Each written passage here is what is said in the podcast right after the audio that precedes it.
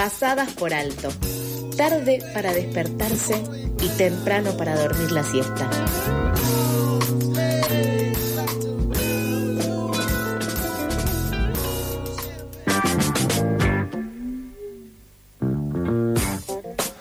Faltando dos minutitos nada más para que sean las ocho y media en esta mañana de martes. Seguimos con más noticias en los últimos días y como ya sucedió varias veces, los incendios en las islas del delta del río Paraná generaron una densa columna de humo que se trasladó a Rosario.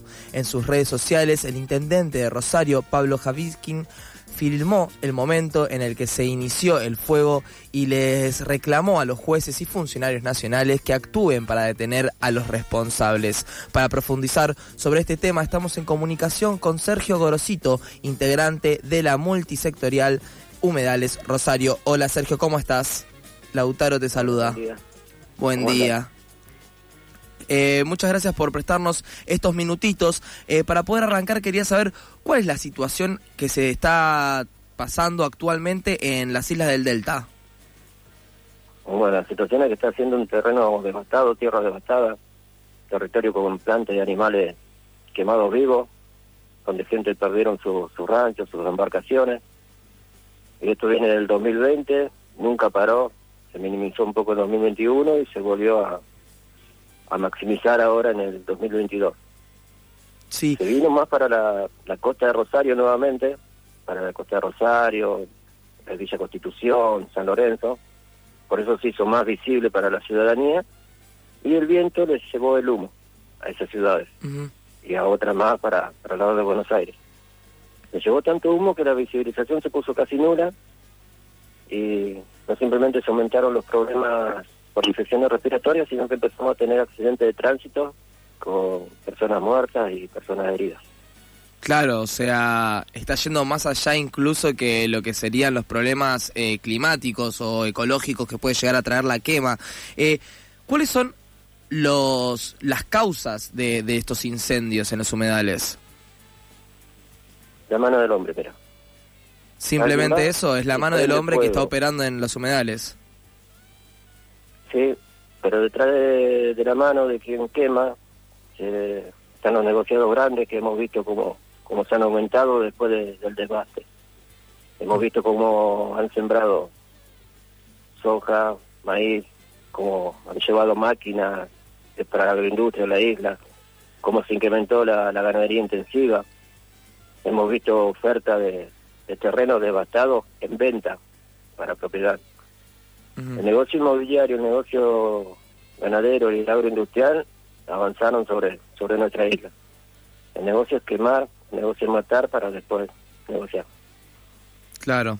Eh, matar, destruir la tierra, sí, poder venderla sale más barato y se reproduce el negocio inmobiliario. Eh, ¿Se sabe cuántas hectáreas hasta este momento se han quemado? Hasta ahora van más de un millón, exacto, de un millón y medio digo. Exacto no, no tengo la cuenta.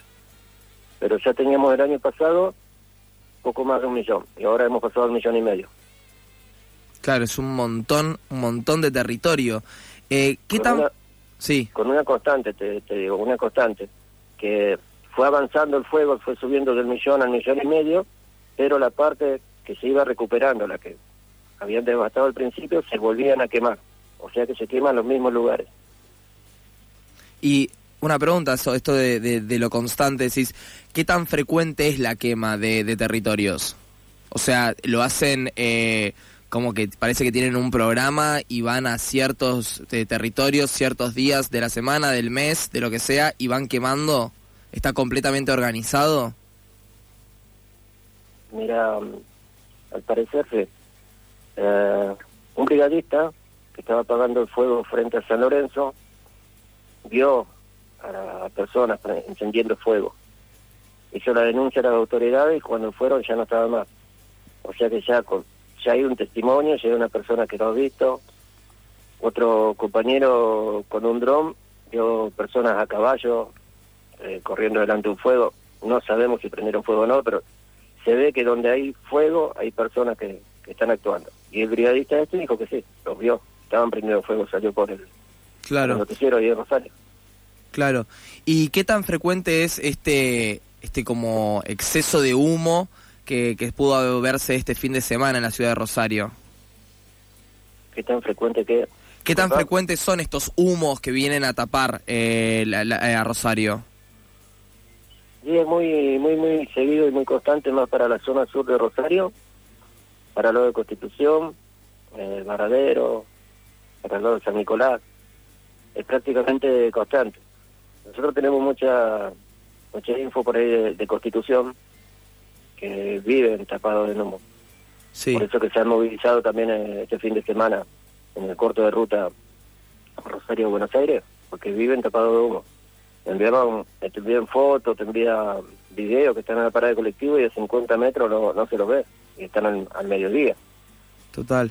Yo tengo un compañero de trabajo que, que trabaja en Rosario y nos cuenta cada tanto, eh, hoy es insoportable, no se puede ver más de lo que tenés tres metros enfrente de tus narices. Eh, ¿Cuáles serían las consecuencias que se pueden llegar a tener tanto ambientales como de salud? para la gente que inhala constantemente este humo? Bueno, la consecuencia ambiental es la misma que vamos teniendo y se va incrementando, ¿no? Ya con la bancate del río, con la contaminación, eh, con la quema, vamos vamos perdiendo un, un modo de vida saludable. Mm. Eh, lo, vamos cambiando a algo que, que nos va debilitando, ¿verdad? Sí. Y entonces, al quemarse, y al respirar partículas de animales muertos, de plantas muertas que fueron incinerados en vida, eso provoca infecciones respiratorias que te pueden provocar enfermedades a futuro como, como el cáncer, como nos provocan a nosotros en los pueblos fumigados los, agrotóxicos. Y además es bien, pero bien peligroso para los bebés, los niños, las personas asmáticas y, bueno, ancianos, ancianas. Esos serían los, las principales víctimas de respirar este humo. Claro. Sin contar, como ya te decía, que tenemos accidentes de tránsito eh, a causa del humo por la visibilidad y eso también le puede llegar a pasar a cualquiera que transite la ruta. Claro, exacto. Y desde multisectorial, eh, ¿qué, ¿cuáles son las tareas y el trabajo que realizan en pos de eh, la quema de los humedales? Te, te escucharía, ¿cómo repetir la pregunta? Desde Multisectorial Humedales, Rosario, ¿cuáles son las, los trabajos que están realizando, las tareas, si se conectan con gente? Eh, ¿Cuál es el trabajo que realizan? Mira, en los multihumedales eh, hacemos visibilización de problemas, hacemos reuniones, se han hecho reuniones en el Consejo de Victoria, Municipalidad de Rosario, eh, se ha viajado al Congreso y en Buenos Aires también para que, se trate del proyecto de ley que dejaron perder el Estado parlamentario, un proyecto de ley que fue unificado de, 10 proyectos que había ahí un diputado y que fue consensuado por la parte política, académica, científica y por más de 380 organizaciones socioambientales. Lo dejaron caer, eh, el Congreso no, no lo trataron, quienes lo tenían que tratar. Este año se presentó de vuelta. Eh, se presentó en marzo, estamos en agosto y no tiene asignada ninguna comisión, o sea que no, no está sus planes tratarlo. Y para colmo de males, el COFEMA, el Consejo Federal de Medio Ambiente, utilizó como base ese proyecto, le quitó 21 artículos, muchos incisos, es un proyecto muy muy liviano, más a favor de, estos empresarios de la muerte que de defender el, ecosistema. Y ese sí está presentado, no sé qué comisión lo tiene ahora, pero sé que ya está presentado y es lo, por lo que estamos por hacer mañana una movilización en la ciudad de Rosario, en el Monumento a la Bandera a las 18 horas, y el corte del puente Rosario Victoria el 3 y el 4 de septiembre por el mismo tema. Movilizando para que la gente sepa, para que nuestros gobernantes sepan que estamos apoyando y queriendo que se trate del proyecto de ley que dejaron caer en el 2020, 2021, que dejaron caer que se volvió a presentar. Que queremos un proyecto de ley, pero no, no cualquier ley, queremos la ley que fue consensuada por la sociedad. Y por último, eh, ¿tuvieron alguna respuesta desde el gobierno, desde algún sector político que los apoye? Y si tienen algunas redes para poder eh, leer lo que hacen y para poder comunicarse con ustedes. ¿Algún sector político que nos apoye? Sí, si tuvieron algún apoyo, si tuvieron alguna respuesta ante su ante el problema este que están tratando de los humedales. No, no, no, no. La, verdad que no, si hay sectores políticos que se están moviendo, pero no, trabajando dentro de, de, la multi. La multisectorial, digamos, es una organización horizontal. Horizontal y sin participación política, porque muchos compañeros y compañeras son militantes políticos, bueno, no no hay, no hay banderas políticas en, nuestra multisectorial. ¿Y algunas redes o página para que se puedan contactar con ustedes? Sí, nos pueden buscar por arroba eh, multisectorial humedales. Eh, tanto en, Facebook como en Instagram. Excelente, Sergio. Muchísimas gracias por este tiempo que nos diste para explicar la situación que está pasando Rosario y cuál es la situación con los humedales.